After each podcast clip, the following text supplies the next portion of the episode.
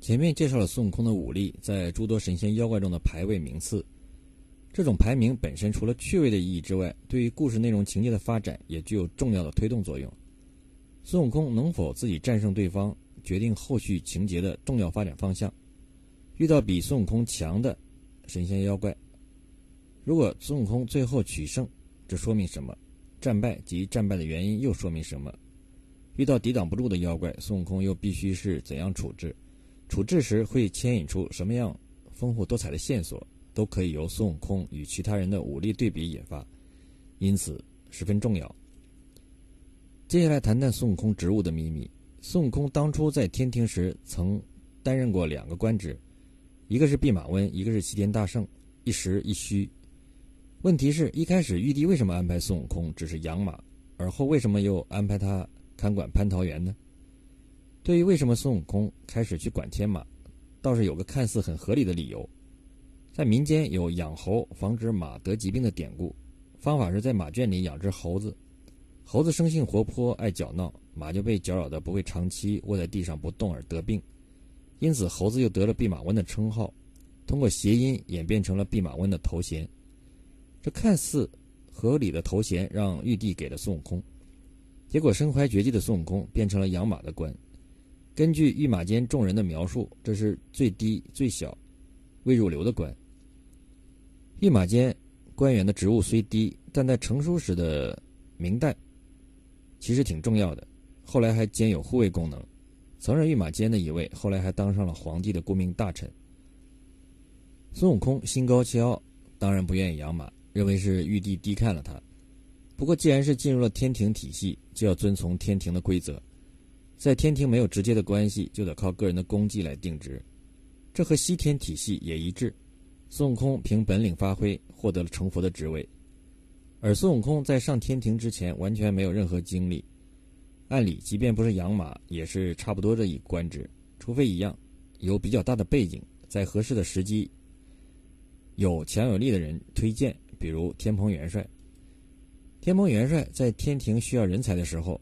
从一名刚刚修炼成仙的凡人直接当上了元帅，那当然和他有一定的本领有关。但之前我们也提到过，论武力，其实他也并非是最强的。关键在什么地方呢？一是当时还没有天蓬元帅，二是有一个细节必须注意到，那就是天蓬成仙时是有真仙点化的。这个真仙是谁，姑且不论，但必定是道门的高级别神仙，或者说太上老君一级的，甚至有可能就是老君。这在文中有一些线索佐证，天上的神仙都是老君和三清的门徒，如果得到老君的举荐，就能直接获得高级职务。这一点从天蓬的武器可以侧面得证。天蓬的武器钉耙乃是太上老君打造赠送给玉帝作为镇店之宝，后来玉帝给了天蓬。九齿钉耙十分精美，是专门的武器，太上老君亲手打造。打造的过程中还惊动了大量神仙，花了大的力气，是难得的宝物宝兵器。此件宝器始终伴随了八戒一生，从未离开。孙悟空没那么幸运，在他学成学艺成功后，天庭早已人员职务安排落定，而孙悟空又没有在天上任何关系或者举荐，自然就走了另外一条路，按部就班的升迁道路。先从较低职务做起，有功才能升赏，其实是有功也未必升赏，如。捉拿住闹天宫的孙悟空的二郎神，孙悟空当然不了解这一切，他甚至连关节的大小也无法区分。但是他一一旦了解了自己的官小，或者说没有真正的地位，就爆发了性情，不受约束，反下天宫去了。从第一个和第二个孙悟空被安排的职务对比来看，则十分有趣。从开始的弼马温看，玉帝十分了解孙悟空的猴类本性，但是即便如此，第二次依然安排孙悟空去看管。蟠桃园，猴子喜欢吃桃，有明确的证据。石猴要去远行求仙术之前，众猴给他送行的准备食物有：水果是猴类的最爱，尤其是仙桃。原文说：“众猴鼓掌称扬，都道善哉善哉！我等明日越岭登山，广寻些果品，大设筵宴送大王爷。”次日，众猴果去采仙桃，摘异果，在菩提树，悟空道：“弟子本来懵懂，不知多少时节。”只记得灶下无火，常去山后打柴，见一山好桃树，我在那里吃了七次宝桃矣。菩提祖师问孙悟空来几年了，孙悟空首先想到的也是吃了几回桃子，可见其对桃子的喜好程度。书中交代了猴类最喜爱的水果，特意突出了仙桃，与孙悟空后来经不住诱惑偷吃仙桃互相呼应了起来。如果玉帝明了猴类的本性，依然安排孙悟空去看守蟠桃园，面对自己最喜爱的仙果，而且还有一一个吃了以后长生不老的功效。这也是孙悟空的本心的追求。说不是刻意的，反倒有些牵强。但如果是刻意的，又是为了什么呢？有两种可能：一是对孙悟空的考验，这样一个环境让孙悟空独自面对巨大诱惑，就像是一个从小渴望金钱的穷人，现在伸手就能够到金钱，又没有人监管。孙悟空在蟠桃园可以随意打发身边人离开，在这种情况下，是对一个人最好的考验。看看他能不能做到慎独。可是齐天大圣没有经受得起考验，后果是蟠桃被吃个精光。第二种可能就是玉帝明知猴子爱吃桃，孙悟空又没有形成太大的约束心理，一定会去偷桃，而故意安排他去看管桃园。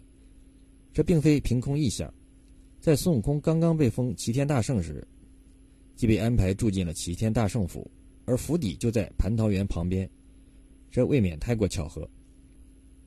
但是为什么故意让孙悟空去偷吃蟠桃？是给他一个隐形福利吗？这不太可能，因为迟早会暴露。一旦暴露，就是违反天条，违反天条就要惩罚。受到惩罚，齐天大圣便不能在天庭随心所为，和三清与五五方五老称兄道弟。书中有记述，得了齐天大圣头衔的孙悟空，无事牵营，自由自在。闲时节会有游宫，交朋结义，见三清称个老子，逢四弟道个陛下。与那九曜星、五方将、二十八宿、四大天王、十二元辰、五方五老、普天星象、河汉群神，俱只以弟兄相待，彼此称呼。看来孙悟空真的把自己当做齐天之神了。但是，一旦孙悟空背负偷桃的罪名呢？这一切就会改变。最乐得一见的是谁？当然是本不想封他与自己平齐的一个什么齐天大圣的玉帝，哪怕是个虚衔。因此，齐天大圣就被安排去看管蟠桃园了。这也是他在天宫的最后一个职务。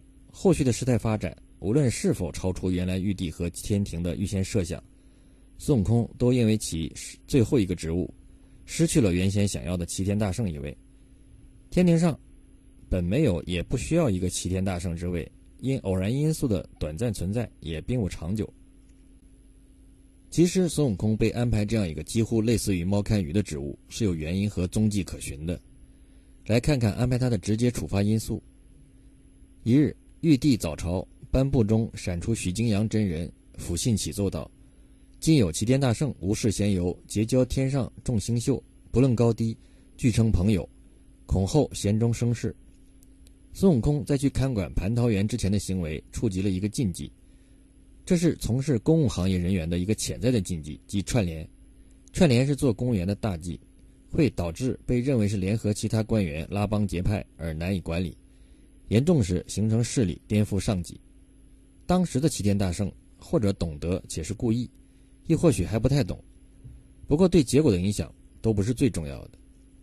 齐天大圣的头衔之后始终伴随着孙悟空西行取经，直到霍峰斗战胜佛。二者孰高孰低，这取决于读者将《西游记》的结局看作是喜剧还是悲剧了。